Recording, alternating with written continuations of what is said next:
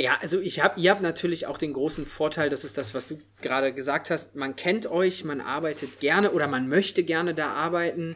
Ähm, man hat wahrscheinlich, wenn man euch kennt und da gerne arbeiten möchte, auch schon irgendwie im privaten Umfeld mal einen Bezug zu euch gehabt. Also es ist halt auch relativ einfach zu sagen, Mensch, ich, ich bestelle halt regelmäßig bei euch und ich habe mich was deshalb grundsätzlich mal mit EMP als Arbeitgeber beschäftigt, weil bla bla bla bla. Das ist ein bisschen was anderes als mit großem Interesse habe ich vernommen, dass ihr ein neues Büro aufgemacht habt. Ja. Das ist Wobei, halt. das ist Fluch und Segen zugleich bei uns. Das war eine Aufgabe, die ich ganz am Anfang, als ich angefangen habe, das ist jetzt nicht mehr so stark, aber ähm, wir hatten am Anfang oder haben das immer noch manchmal, nicht mehr so doll, das Problem, dass unsere die Brand EMP als äh, bei den Kunden das Rockige, das Mhm. ähm, Individualistische, es geht um sich auszuleben, dass das wahnsinnig auf den Arbeitgeber, auf die Arbeitgeberbrand übergeschossen ist. Das heißt, alle haben gedacht, ich muss Rocker sein, dann kann ich bei EMP anfangen. Ach was. Aber andersrum auch, wenn ich kein Rocker bin, habe ich vielleicht nicht so gute Chancen. Aber es ging auch, wir hatten häufig das Problem, dass halt die Qualität der Bewerbungen gar nicht so groß war, weil die Leute sich darauf sehr, sehr stark fokussiert haben, aber vernachlässigt haben, dass wir hier eine Maschinerie auch sind und ein hochprofessionelles E-Commerce-Unternehmen, was halt nicht einfach irgendwie jeden Bäcker oder Floristen als Marketingmanager einstellen kann, nur weil er Rock hört. Also, da Also hat das, das Thema der. Arbeitgebermarke, die man mal so mit seinem, ich sag mal, mit seinem normalen, in Anführungsstrichen, Marketingmaßnahmen negativ aufs Employer Branding geschlagen, ja?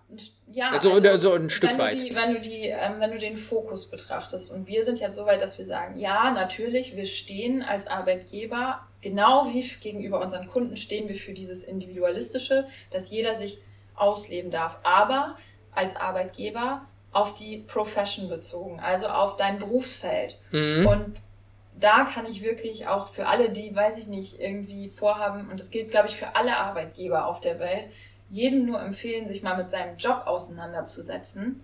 Wie gerne mache ich den eigentlich? Warum kann ich den gut? Kann ich den überhaupt gut? Also, das ist ne? eine ganz zentrale Frage. Ja, weil viele Leute wundern sich, dass sie halt dann in so einem Prozess halt nicht weiterkommen, weil man einfach total merkt, dass sie eigentlich überhaupt keinen Bock auf ihren Job haben. Und dann kann man so jemanden mit so einem Anspruch, wie wir jetzt hier zum Beispiel haben, nämlich eine große Leistungsbereitschaft, kannst du gar nicht nehmen. Nee. Also selbst, selbst der, ich mache die Klischeeschub, Klischeeschublade wieder auf, selbst der Buchhalter bei uns ist Buchhalter mit Leib und Seele. Mhm. Es ist in die DNA übergegangen bei unseren Leuten. Das ist schon manchmal krass, wenn man mit denen zu tun hat, wie sehr die eigentlich ihren Job repräsentieren auch. Und das ist so für mich die Quintessenz an diesem ganzen Bewerbungsthema, was nirgendwo steht in diesen Tipps. So mach dir mal Gedanken um dein Leben und deinen Job und was du gut darin kannst und was du auch ganz ehrlich nicht gut darin kannst. Und dann kann man das auch sagen. Ja, klar. Also diese, diese Stärken-Schwäche-Frage, die ist so in Verruf gekommen, weil es nur, weil es halt, weil halt auch plakative Antworten immer ähm, angenommen wurden.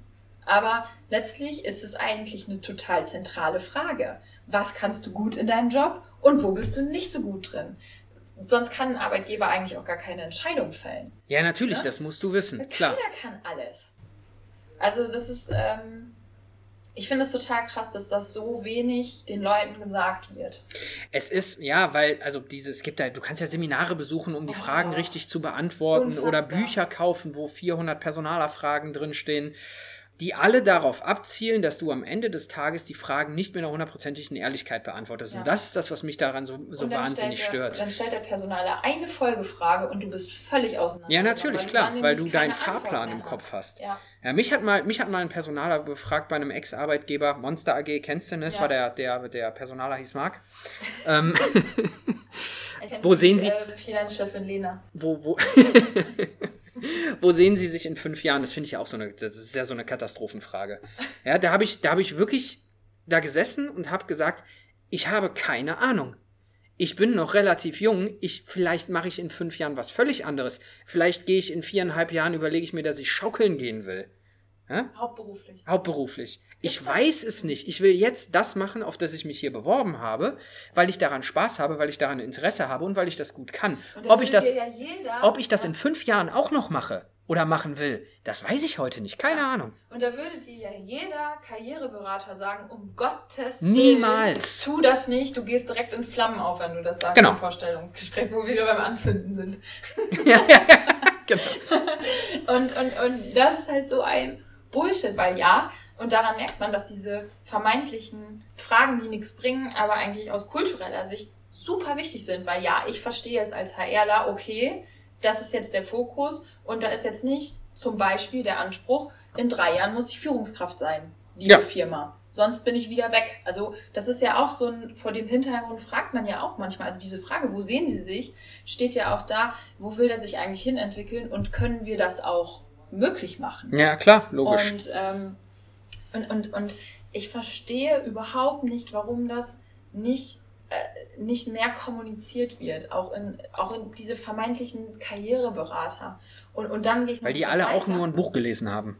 Ja, und dann gehe ich jetzt nämlich noch einen Schritt weiter. Ich habe jetzt mittlerweile, wir sind ja jetzt in einem Alter, wo wir plötzlich Lehrer haben. Also Freunde, die Lehrer geworden sind. Oh ja, habe ich und auch. Und die jetzt Kindern und Jugendlichen beibringen sollen, wie sie sich bewerben sollen. Das, das klassische Bewerbungstraining in Klasse 10, 11 oder je nachdem. Die sich aber selber noch nie irgendwo die vernünftig... Die sich selber noch mhm. nie beworben haben und die dann googeln wie das und sich geht. damit auseinandersetzen. Und ich hatte neulich ähm, noch mit einer Freundin von mir gesprochen, die hat gesagt, Steffi, ey, könnt ihr nicht mal kommen zu uns und irgendwie Tipps geben, weil ich krieg, also als Lehrer, du hast halt gar nicht so das... Und dann kommt die Arbeitsagentur super. Ja, das ist halt, das ist genauso. Die Arbeitsagenturen noch Die wissen es halt auch nicht.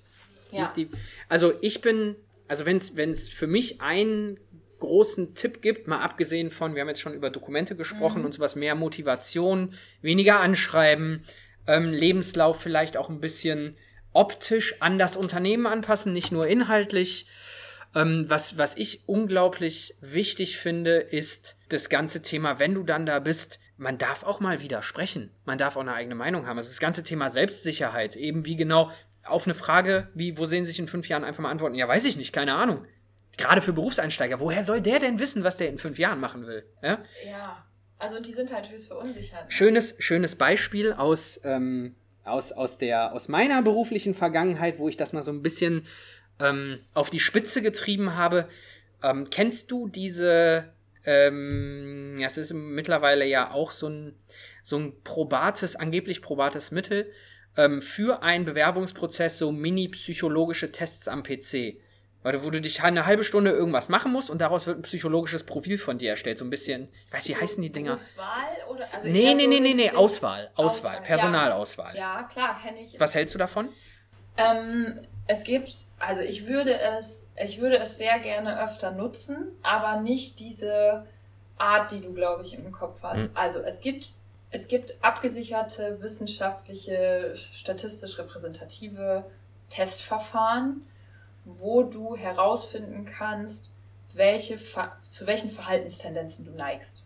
Mhm. So in bestimmten Bereichen. Also zum Beispiel bist du eher kommunikativ oder nicht? Jetzt mal so ganz plakativ gesagt. Ne? Ja, ja, ja. Und, ähm, oder wie gehst du mit Konflikten tendenziell um? Und das gibt's halt auch für Leistungsbereitschaft. Bist du eher, welche Motivationen hast du? Also bist du zum Beispiel eher über Leistung motiviert oder über, ähm, über Anerkennung, Selbstverwirklichung? Also was sind eigentlich so ein bisschen deine Motive hinter, hinter deinem Verhalten? Mhm. Und ich würde mir wünschen, dass ich das öfter wüsste in einem in einem Prozess, wenn ich jemanden reinhole, vor allem vor dem Hintergrund, dass bestimmte Positionen, aber auch bestimmte Unternehmen eine ganz bestimmte Art von Menschen braucht und manchmal aber auch dann automatisch in einem normalen Recruiting-Prozess auch ranzieht.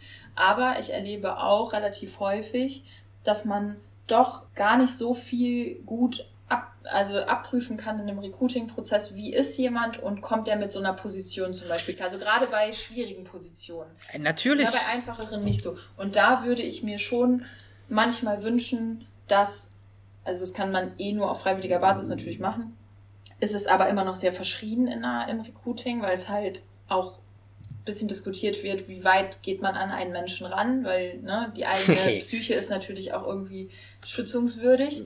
Ähm, aber es würde manchmal schon helfen, erstens zu schauen, geht das grundsätzlich? Und wenn es weiter voneinander weg ist, wo sind Entwicklungsschritte, die man auch vielleicht direkt einleiten kann? Also zum Beispiel, wenn ich jemanden habe, der passt eigentlich super aufs Profil, aber man merkt äh, oder es kommt heraus, ähm, gleich mal wieder mit, mit, dem, mit dem Kommunizieren oder Diplomatie oder so, es wird schwierig werden. Dann kann man direkt jemanden in der Einarbeitung schon abholen und sagen, okay, da holen wir dich ab. Das ist ja ein Tool, was in der Personalentwicklung extrem häufig genutzt ja. wird, dass man einfach solche Scans macht und man hat, ein, man hat ein Profil und sieht, okay, daran entwickle ich mich jetzt weiter, um, um besser in meinem eigenen Job zu sein oder die nächsten Karriereschritt zu machen, zum Beispiel als Führungskraft oder whatever. Und deswegen finde ich es, wenn es seriös und gut genutzt ist, gut. Das Problem ist auch hier, dass so viel Scheiße, Entschuldigung, auf dem Markt ist, ähm, dass nichts auch annähernd irgendwie mit einer wissenschaftlichen Absicherung zu, da kannst du genauso gut die Leute auspendeln, ne? Oder ein ja, eben das meine ich ja. oder so machen. Es hat einfach null Auswirkungen. Wenn es das ist, dann ist es natürlich Blödsinn. Also ich stelle mir halt grundsätzlich die Frage, weil ich so ein, schon mal genötigt worden bin, mich mhm. so einem Prozess hinzugeben, ob ich wirklich solche Verhalten oder bestimmte Charakteristika eines Menschen nach, ich sag mal, einem halbstündigen Sortieren von Antworten von stimmt, genau. trifft voll zu, trifft gar nicht zu, ähm, ob das überhaupt nur ansatzweise irgendwie eine ne Aussagekraft hat. Ganz konkret, ich mach's mal ganz konkret in meinem Beispiel, was da rausgekommen ist. Also ich habe eine halbe Stunde lang auf verschiedensten ähm, in, ich glaube, sechs oder sieben verschiedenen Modulen habe ich bestimmte Aussagen oder Dinge nach wichtig bis komplett unwichtig sortieren müssen. Mhm. Insgesamt eine halbe Stunde. Mhm. Hast halt aber auch immer nur ein begrenztes Zeitfenster und dann musst du halt, dann kam da, da kam da, Klar, da war ich schon, da, ja, ja, sicher. Da war ich schon relativ angefressen, weil ich dann so Sachen sortieren musste. Also gefällt mir gar nicht. Hatte ich nachher noch drei Auswahlmöglichkeiten, der Rest war relativ gut einsortiert. Mhm. Ähm, ein vollbesetztes Flugzeug in die Luft sprengen, Massenmord oder einen Menschen zu Tode foltern. What? So. Und da habe ich davor gesessen und mir gedacht, okay. Ähm, Natürlich foltern. foltern, fand ich, foltern fand ich eigentlich ganz gut. Das ist dann nachher ganz, nach ganz oben gewandert. Nee, aber das, das, und insgesamt eine halbe Stunde und das ging nur so in die Richtung. Okay, das dann, genau. Ja, habe ich halt auch, nachher hatte mich dann der Personaler angerufen ähm, um mit mir meine Ergebnisse durchzusprechen. So, und dann hatte er sich da irgendwie ähm, die Sachen rausgesucht. Er meinte, wir reden jetzt mal nur über die Dinge, die ähm, offenkundig. Mark hieß er, ne? Der hieß Mark, ja. Mhm. Woher weißt du das? Kennst du ihn? Ja, es gibt nur wenige, die sowas machen. Ah, verstehe. Ja. Nur offenkundig über die Dinge gesprochen, die die jetzt für mich, also die eine negative persönliche Eigenschaft sind, auch gerade in Bezug auf die Stelle. Und dann kam er dann mit dem ersten Thema um die Ecke, also meine ähm, ich bin nicht bereit, die letzte Meile zu gehen. Ich dann gesagt habe, also ich, ich weiß nicht, ob er es gelesen hätte in meinem Lebenslauf, aber ich war gerade in der Unternehmensberatung. Das bedingt so ein bisschen, dass ich im ja. Schnitt 60 bis 70 ja. Stunden die Woche arbeite. Ich weiß nicht, ob das jetzt wirklich so zutreffend ist. Ja, hatten wir das Thema relativ schnell abgehakt. Unter die Frage müsste man eigentlich drunter schreiben, but I would walk five Ja, genau. Entschuldigung. da kommt Weihnachten wieder durch. Ja, wir sind noch nicht so weit weg davon. Und die zweite Antwort, das war eigentlich irgendwie, genau, da war noch irgendwas, ich erinnere mich gar nicht mehr so genau. Und das dritte war dann, ich habe ein Problem mit, mit meinem Selbstvertrauen.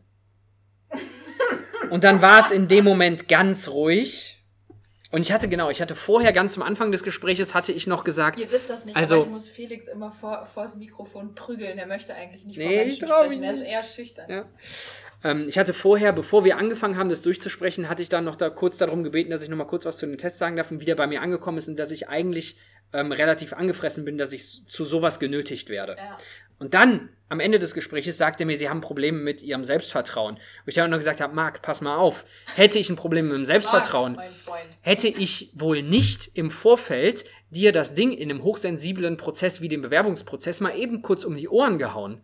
Also, was, also ich, also ich glaube, den Punkt, den können wir uns jetzt mal komplett schenken. Ja. Und dann lachte er. Ja.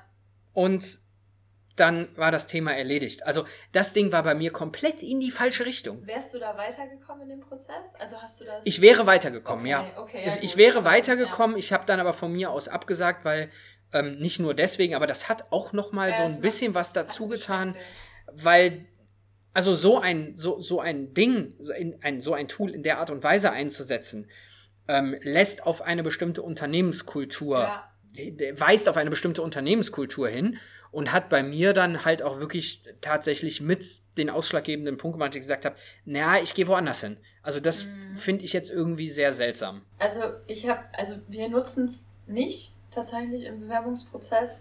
Tatsächlich versuchen wir das meist über strukturierte Interviews und so weiter und Simulationsfragen rauszubekommen. Mhm. Ähm, was mich, was ich halt spannend fände, ist wirklich ein gutes System einsetzen, zum Beispiel, wenn die Zusage schon gegeben ist und man dann sagt, okay, freiwillig, einfach um, um diesen Personalentwicklungsgedanken genau. da reinzunehmen, würden wir dich gerne für die Einarbeitung besser unterstützen. Es wäre schön, wenn du das machst.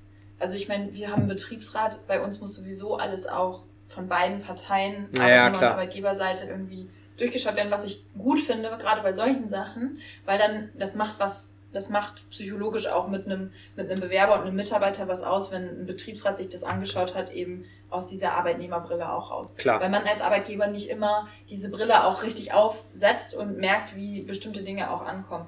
Aber sowas finde ich zum Beispiel klasse, weil es tatsächlich heutzutage schon auch einen Unterschied machen kann, wie jemand sich verhält. Also dieser Cultural Fit, von dem heute so viele sprechen, rückt für mich wahnsinnig in den Vordergrund.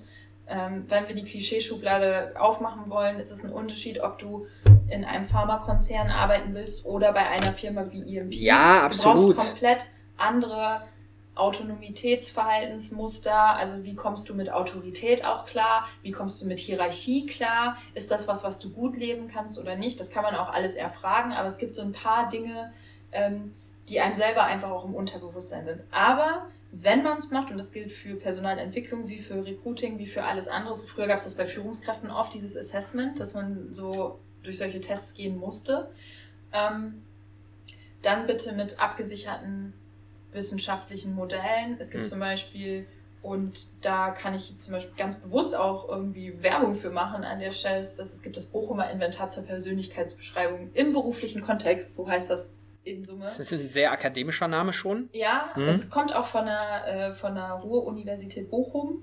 Aber es ist halt ein Modell, das gibt es schon seit Ewigkeiten. Das ist mit mehreren zigtausenden Probanden, freiwilligen Probanden durchgetestet worden in verschiedenen ähm, beruflichen Kontexten. Und das ist halt so weit erforscht, dass man auch sagen kann, okay, das hat auch wirklich Hand und Fuß und das ist auch so ausgelegt, dass es niemals als negativ äh, irgendwie, es gibt keine negativen Bewertungen in diesem System. Es gibt nicht gut und schlecht. Es gibt es eigentlich generell nicht. Ja. Okay, wenn du sagst, ich habe voll Bock, Leute zu foltern, dann ist das schon merkwürdig, aber ich sag mal, eine psychosomatische Erkrankung oder eine psycho psychotische Erkrankung könntest du eh nie rausfiltern mit solchen Dingen. Nee, du ja? kriegst halt also, auch nicht, also gerade so, was ja auch immer mal wieder, wie verhindere ich, dass ich Psychopathen einstelle, das ist ja auch immer sei äh, relativ häufig Thema. Warum lachst du so? Gut, reden wir nicht drüber. Alles klar. Ähm, ich erzähle mal über meine Masterarbeit irgendwann. Worauf wollte ich, jetzt hast du mich komplett rausgebracht, worauf wollte ich denn jetzt hinaus eigentlich? Egal. Ja, irgendwas ähm, Psychopathen. Ja, aber ich darf ja nicht über Psychopathen reden. Dann lassen wir das. Übrigens, das wäre doch vielleicht ein, äh, ein Folgentitel. Irgendwas mit Psychopathen. Ja, das ist gut. gut. Irgend, irgendwas mit Psychopathen. Irgendwas mit Psychopathen. Genau. Ähm, Wow, jetzt haben wir wieder. Wie lange reden wir jetzt über das Thema schon? Das willst wieder? du nicht wissen. Ich will es nicht wissen. Okay, also ich glaube, man konnte aber aus der Diskussion schon echt viel rausnehmen, weil das ist mir echt so ein Herzensthema, dass ich das Merkt Gefühl habe, dass die Menschen da so ein bisschen, ja, also ich glaube, man kann, man braucht nicht den letztendlichen Karriereberater, um eine Bewerbung zu schreiben. Und man braucht auch diese Tipps nicht, wenn man sich so ein bisschen auf gesunden Menschenverstand ähm, einlässt ja. und aber das Schwierige ist natürlich, wenn du dich selber auch ein bisschen reflektieren musst. Und ich glaube, das Thema brauchen wir jetzt gar nicht aufmachen. Das, das gilt halt genauso, wenn du in einem Unternehmen Karriere machen willst. Also wenn du irgendwie einen anderen Job haben willst, dich intern bewirbst, mehr Gehalt haben willst. Das ist doch genau das Gleiche. Du musst deine Stärken kennen, du musst wissen, wo du dich entwickeln willst, aber du musst auch wissen, wo du hin willst. Und das dann auch kommunizieren. Ja. Also es ist ein, nochmal, ein, glaube ich, ein extra Thema. Das müssen wir nochmal irgendwie in einer gesonderten Folge machen. Aber ein Appell an den an den Menschen, sich da auch ein Stück weit mal selbst zu reflektieren. Und ich finde es aber gerade für Berufseinsteiger sogar echt schwer, weil die Möglichkeiten sind riesig. Ich weiß nicht, wie viele Studiengänge es gibt. Gleichzeitig musst du aber innerhalb von drei Jahren heutzutage deinen Bachelor fertig haben und dann noch den Master drauf machen. Der Zeitdruck ist viel, viel größer. Du kannst nicht mal hierhin studieren und mal dahin studieren, weil dann bist du sofort. Kannst du schon, hilft aber nicht. Genau. genau. Mhm. Ähm, und ich glaube, sich schon vor dem Studium oder vor der Ausbildung Gedanken darüber zu machen, wohin will ich eigentlich, ist eigentlich super wichtig, aber auch wahnsinnig schwer, weil du einfach noch jung bist und dich auch ein Stück weit ausprobieren musst. Also ich finde ja. die eigentlich sogar am schwierigsten mit. Ja klar, weil du ja. dich extrem früh in eine bestimmte Richtung entscheiden ja. möchtest. Interessante Frage. Wenn du nochmal die Chance hättest, mit deinem jetzigen Wissen, Mindset, mit deiner ganzen Art und Weise, wer du heute bist, würdest du was anderes machen wollen? Oder würdest du das weiterhin machen wollen? Oder würdest du, würdest du weiterhin den Weg so beschreiten wollen, wie Rückblick betrachtet? Ja, würde ich tatsächlich genauso machen. Wieder. Also ich bin froh, wie es gelaufen ist. Natürlich hat man immer mal Entscheidungsstationen im ja, Leben, klar. wo man sagt, okay, hätte ich das jetzt nochmal genauso entschieden. Aber grundsätzlich bin ich total happy, ähm, wie mich da auch eins zum anderen gebracht hat, mhm. letztlich. Also vom BWL-Studium zum Beispiel zum Wirtschaftspsychologie-Studium nochmal zu gehen und so. Das sind so Dinge, die haben aufeinander aufgebaut und in Summe ähm, bin ich da total happy mit, auch wenn ich natürlich äh, denke, ich wäre auch die beste Journalistin der Welt geworden. und hätte wahrscheinlich auch total viel Geld verdient und wäre jetzt irgendwie Bestseller-Autorin, keine Ahnung. Kann ja auch noch werden. Journalistin stand mal, stand mal stand gedanklich zur Debatte. Ja, Interessant. am Anfang stand das zur Debatte. Okay. Journalismus, Psychologie oder halt BWL. Habe ich mich für das Spannendste entschieden. ja. Aber ich glaube für, naja doch, ich hätte den passenden NC gehabt, aber ja, ist halt so gelaufen. Ja. Und du? Ich hätte nicht den passenden NC gehabt. Für recht wenig den passenden NC gehabt. Also waren deine, äh, so kann man ja seine Entscheidung auch einfacher machen, wenn man einfach die, ich hatte, die Wahl Nee, das stimmt gar nicht. Ich habe ich, ich hab ja, ähm, ich habe ja nur Fachabitur das mit dem Abitur nicht geklappt hat, aber da hatte ich einen ganz guten NC tatsächlich okay. am, nachher am Ende des Tages. Am mit, dem, mit, dem, mit dem Abitur, das Was ist leider, leider in die Hose gegangen. Ja. Aber frühzeitig, so dass man noch was du anderes hast halt machen später konnte. deinen Weg gefunden. Genau, richtig. Ähm, nee, ich würde aber, glaube ich, auch wieder. Ich würde alles wieder genau so machen. Also ich bereue nicht, sagen wir es mal Je so. Ne regrette rien. Je ne regrette rien. ähm, weiß nicht, ich glaube, ich wäre auch ich wäre auch, ich wäre zu gar nichts anderem in der Lage. Also ich bin halt auch, ich bin halt auch nicht so der Typ, ähm, ich bin nicht so ein, so ein Spezialist, sondern ich bin mehr so ein Generalist. Ich kann halt ganz viel, aber nichts davon richtig. es ist halt leider so. Und ich habe da ewig lange ein Riesenthema mit gehabt. Ja, weil man so bis man mal selber erkennt hat, bis man mal selber erkennt hat, okay, das ist halt auch eine Qualifikation. Und ja die ist gar auch, nicht ja. so weit verbreitet und deswegen, ich finde die unglaublich hilfreich mittlerweile. Ja, ja, das stimmt schon. Also manchmal so im Perfektionswahn ärgere ich mich auch, wenn ich merke, dass ich in bestimmten Dingen einfach Schwächen habe. Ich bin zum Beispiel super schnell damit, ein Konzept oder Strategie oder sowas zu erstellen, aber ich brauche schon meine Leute, mit denen ich das dann umsetzen kann, also mhm. die Umsetzung stark sind. Ja. Dann, also ich, äh, mittlerweile, früher war das ein bisschen anders, weil man halt der Umsetzer war aber ich bin da viel, viel stärker zum Beispiel drin. Und meine Güte, was habe ich mich innerlich aufgefressen, mit dieser Schwäche zuzugeben, dass ich halt da nicht so stark bin wie in einem anderen Feld. Weil so wahnsinniger Kenne ich, kann ich, kann ich total nachvollziehen. Ja. Und, und ich glaube, äh, von dem, desto früher man sich von diesen, von diesen Ansprüchen an sich selbst mal frei macht oder beginnt, sich davon frei zu machen, weil das ist ein Prozess, das ja. dauert. Ich, ich kann nicht, ich kann auch, null. Ich kann, also ich kann nicht morgens aufstehen und sagen, so heute, ab heute bin ich stehe ich dazu, sondern das ist ein Prozess, ja, der. Ähm, der sich irgendwann einstellt und irgendwann ist man an dem Punkt. Man sollte aber schon schauen, dass man frühzeitig damit anfängt. Sobald ich nämlich diesen Prozess bis zu einem gewissen Grad abgeschlossen habe, kann ich auch viel selbstsicherer auftreten und lasse mich überhaupt nicht mehr von ja. irgendwas verunsichern. Ja. Spiegelt auch wieder zurück auf das ganze Thema Bewerbung, Vorstellungsgespräche, selbstsicheres Auftreten, was eines der absolut wichtigsten Dinge ist, sowohl im Erstellen von irgendwelchen Dokumenten. Es macht einen Unterschied, ob ich ein ob ich eine gewisse Selbstsicherheit habe für den Grund, warum ich mich da bewerbe oder nicht, selbst wenn mir derjenige nicht gegenüber sitzt.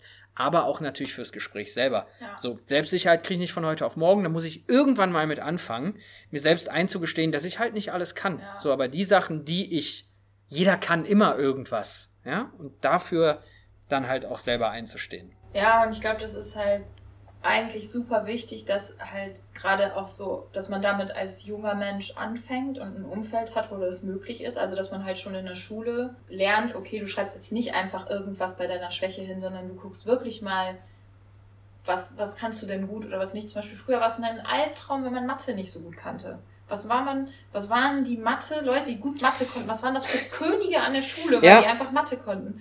Und man, ja, es ist halt einfach ein Stück weit dann auch ein Lernfach, aber ja, das einfach auch zu akzeptieren und da nicht irgendwas nachzueifern. Noch wieder ein anderes Thema, was ich auch kritisch oder was, was, was man schon beobachten muss, wenn wir wieder bei Generation Z sind, die jetzt irgendwann bald reinkommt und die so unter diesem ganzen Social Media Wahnsinn auch noch leidet, wo alles perfekt ist. Ne? Also in, ja, Instagram leben, und Facebook Instagram sind alle perfekt, außer mhm. du selbst. Du bist hier äh, äh, irgendwie das, das fette, hässliche, äh, unkluge, äh, wenig umweltschonendes etwas ähm, und dann gesundes Selbstvertrauen aufzubauen. Also ich glaube, es ist schwerer denn je. Also ja. und da nicht irgendwelchen Bildern nachzueifern. Ja, mache ich, mach ich ganz spontan Haken dran. Ja. Ähm, Gerade wenn man mit sowas groß, in Anführungsstrichen groß wird, Ja. ist das ein wahnsinniges Thema. Ähm, ich glaube, wir beide können das so ein bisschen distanzierter betrachten, Mhm. weil das auf einmal da war, Ja. wo wir mit so einem, ich sag mal, mit so einem. Selbstsicherheits-, Selbstreflexionsprozess nicht abgeschlossen haben, aber wo du halt irgendwie sowas auf einer anderen Ebene betrachten kannst. Ja. Aber ja, klar, es wird immer schwieriger. Ich, wenn ich mich, aber damit hat ja jeder zu kämpfen. Ich bin, Ja. ich, ich kann mal sagen, ich, rat- rate mal, ich bin in der neunten Klasse vom Gymnasium geflogen. Ich schätze mal mit wie viel Fünfen auf dem Zeugnis? Weiß nicht, wie viel hatte man dann? So drei, vier? Acht. Ich bin mit acht Fünfen vom Gymnasium geflogen. So, in der neunten Klasse. Jetzt kannst du dir ungefähr vorstellen, dass ich in der fünften Klasse auch nicht zu den Spitzenreitern gehört habe. Das heißt, ich habe von der fünften über die sechste, siebte, achte, neunte Klasse konsequent von Lehrern Ja, erzählt bekommen, dass nicht gut ich nicht gut Ja. bin, dass ich nichts kann, dass aus mir sowieso nichts wird und ich hatte nur Mitschüler um mich rum, die immer bedeutend besser waren als also auch nicht gut, aber immer besser als ich. So, dann gehst du in der neunten Klasse, nachdem du das fünf Jahre, nee Ja. vier sind's, doch fünf, Ja. ne, ein, eingetrichtert bekommst, gehst du da runter. Äh, Sorry, was macht denn das mit dem Selbstwertgefühl? So, du glaubst doch irgendwann, dass du halt auch wirklich nichts mehr kannst. Ja. Ja? Es hat sich nachher alles wieder relativiert. Ich habe es ja eben schon erzählt, ich habe ja dann mein Fachabi gemacht. Und ich sag mal so, wenn du vom Gymnasium kommst und dann irgendwie auf die höhere Handelsschule mit Fachabitur und sowas, das ist schon bedeutend einfacher.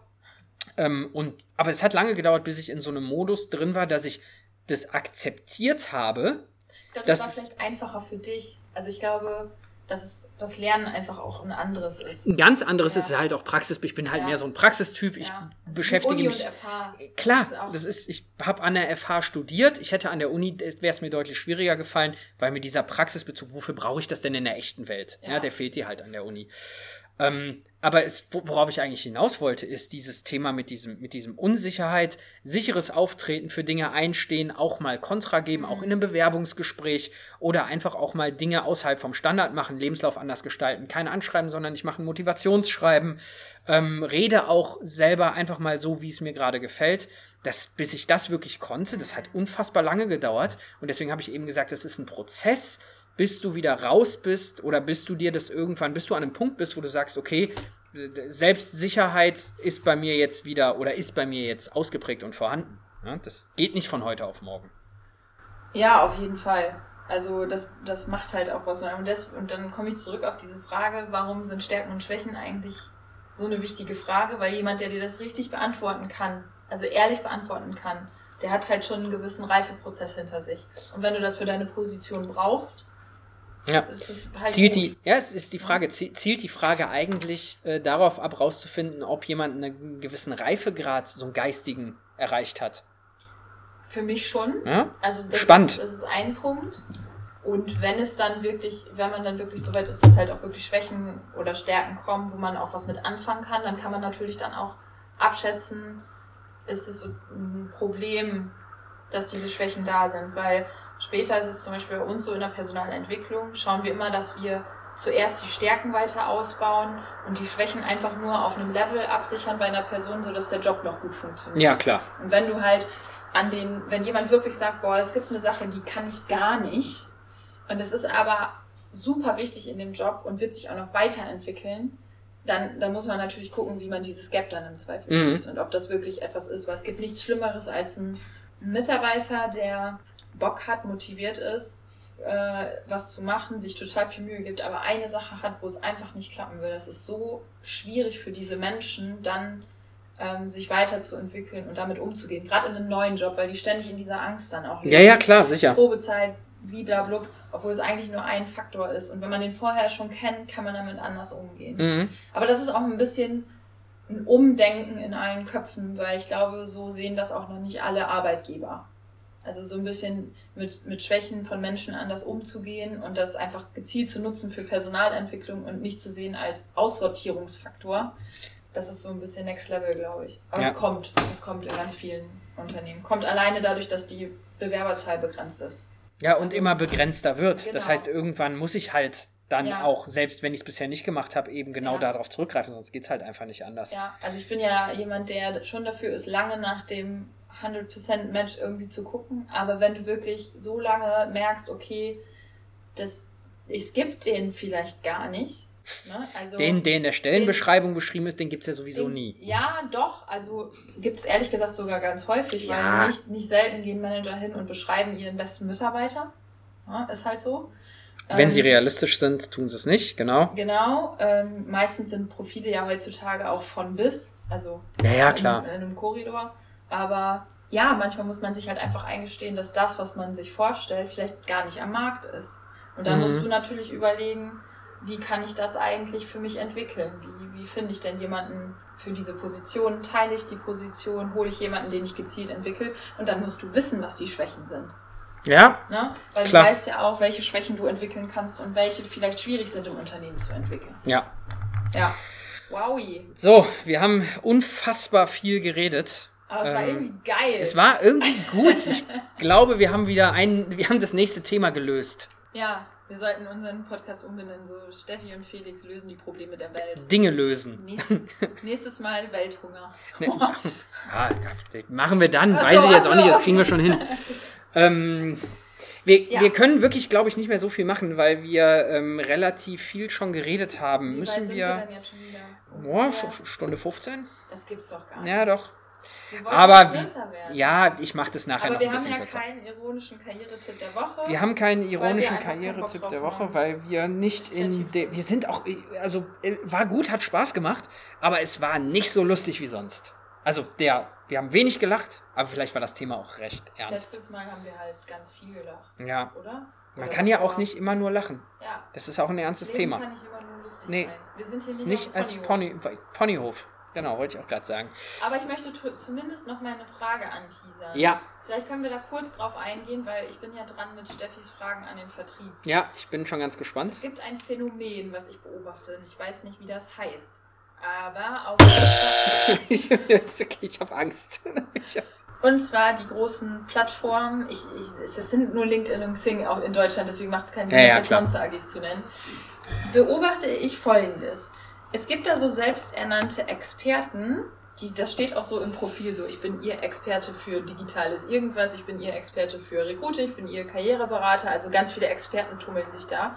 Und die fangen dann an, entweder selber Artikel über irgendetwas zu schreiben oder Artikel von Harvard Business Manager oder Human Resources Manager oder so zu nehmen, zu kommentieren und dann andere Menschen auf LinkedIn darauf zu verlinken und zu sagen, hey, ich habe diesen interessanten Artikel, meine Meinung ist bla bla bla, wie siehst du das, XYZ? Und dann markieren die andere selbsternannte Experten. Und ich frage mich, ist das, was ist das? Ist das Vertrieb? Oder was, was, was ich verstehe das nicht. Also das ist halt Ah, geil. der, äh, Ist das Vertrieb? Kalt, äh, das ist halt so ein bisschen wie äh, die Kaltakquise. Übrigens fand ich immer noch mega geil. Ich weiß nicht mehr, wer es gesagt hat, aber dass die Kaltakquise Leute jetzt die Antänzer des Vertriebs sind, fand ich übrigens mega geil. Hat irgendeine Hörerin äh, dir, glaube ich, gesagt. Ja, ja, ja. Ähm, sind, ist das die gleiche Gattung, die sich jetzt überlegt, ich verlagere meinen Wirkungsschwerpunkt Witzig. und gehe einfach dahin? Finde ich, find ich jetzt gerade unfassbar gut, witzig und passend, dass du das ansprichst. Das Phänomen, von dem du hier sprichst,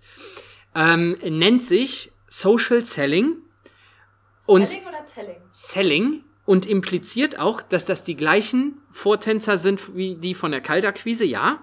Das gibt's doch nicht. Und Spaß, da- der Grund, warum ich das eigentlich jetzt richtig gut finde, ist, ähm, ich hatte vor drei Wochen einen zweitägigen Workshop zum Thema Tada Social Selling. Das heißt, das, was du hier gerade beschreibst, ist, habe ich zwei Tage lang gelernt. Also, das macht man jetzt so. Das ist Das- die einhellige das Meinung, sind die, dass die keinen Bock auch haben, einen Podcast zu machen. die erzählen halt so. Nee, Okay. also es geht, es geht halt, es geht halt schwerpunktmäßig darum, sich selbst, also ist zumindest meine Definition, sich selbst auf diesen Plattformen nicht mehr als Individuum, was angeschrieben werden will, wenn sie neue Jobs haben will, zu verkaufen, sondern du bist selber quasi die Marke für deinen Arbeitgeber. Das geht so ein bisschen in Richtung Influencer-Marketing auf den Business-Plattformen. Ähm, da gibt's ja, es gibt ja mittlerweile auch wirklich Erfolgreiche, die das tun. Und im Moment, weil das so ein Trendthema ist, probiert das jeder. Und es gibt halt so stilistische Mittel wie, ich schreibe etwas, ich teile einen Inhalt, den ich toll finde, verlinke darunter Menschen, die das auch interessant finden könnten und baue mir so sukzessive eine, eine, sag mal, eine Fanbase auf.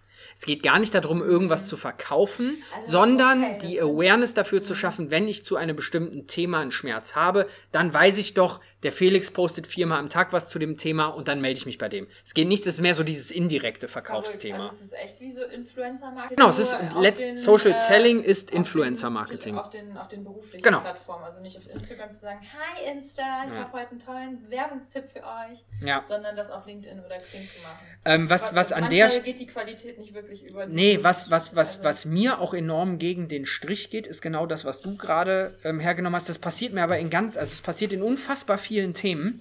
Ähm, wir nehmen ein an sich cooles Thema wie ein Influencer-Marketing, was ja eigentlich, also Mhm. Ja. es ist einfach so aus dem Nichts entstanden. Mann, was habe ich schon Dann- Geld gelassen im Pferdebereich aufgrund von. Genau. Junge, Junge.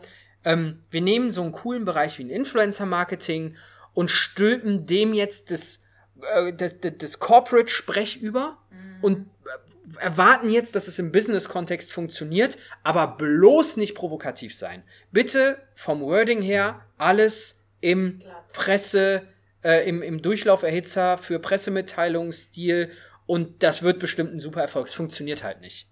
Ja, Also du musst halt- du musst- individuellen Touch, den das Influencer-Marketing Na, ja eben. mitbringt, das ist ja der, die Verkaufsformel, dass der die Persönlichkeit des Menschen irgendwie oder des Influencers noch mitgenommen wird als Verkaufsargument. Ähm, das geht halt komplett raus. Ja, ja klar. Ne? So, du, auch auch- was du, Boah, was du, da liest. ja, was dann, du da manchmal tust. werde ich da auch dann verlinkt und dann ist mir das so unangenehm und peinlich, dass ich darüber verlinkt werde, weil ich das so peinlich finde, dass die mich dann ansprechen, weil das halt so, Was sagst du dazu, Stefanie Eckbers? oh, am liebsten gar nichts. Mach das nicht mit mir. Ich möchte das nicht. Ja, Einmal hast du das mit mir gemacht. ich habe dich schon verlinkt, Du ja. hast mich verlinkt. Ja, ich habe, ich war ja auf, dem- ich muss das ja auch ausprobieren. Ich habe dich verlinkt, ja, aber das war, glaube ich, auch irgendwie was. Das war Ja, was Cooles. Das war ja, dieses Podcast-Ding irgendwie. Gemischtes Hack ist jetzt der, erfolgreichste das war ein Podcast, Artikel vom der. Harvard Business Manager.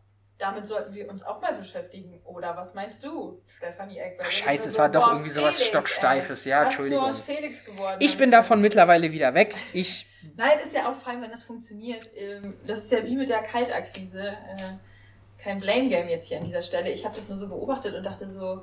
Und dann klickt man halt manchmal Profile von diesen Leuten an und dann sind das irgendwelche selbsternannten, ihr digitaler. Äh, Ja, dann, aber wenn du dann mal ein bisschen genauer reinguckst, die verlinken sich dann da alle gegenseitig, also diese ganzen Coaches und diese, diese, diese äh, Ansprechpartner, Ja. die verlinken sich alle gegenseitig, und die Kunden liken, stehen- liken stehen sich gegenseitig und dann guck dir, guck dir das mal an, wer sich da gegenseitig verlinkt. Das sind alles immer, das ist eine Ein Branche, die sich untereinander verlinkt. Ja. Und dann guckst du da drauf und dann, dann habe ich sofort immer dieses Bild im Kopf vom Hund, der sich selbst an den Eiern leckt.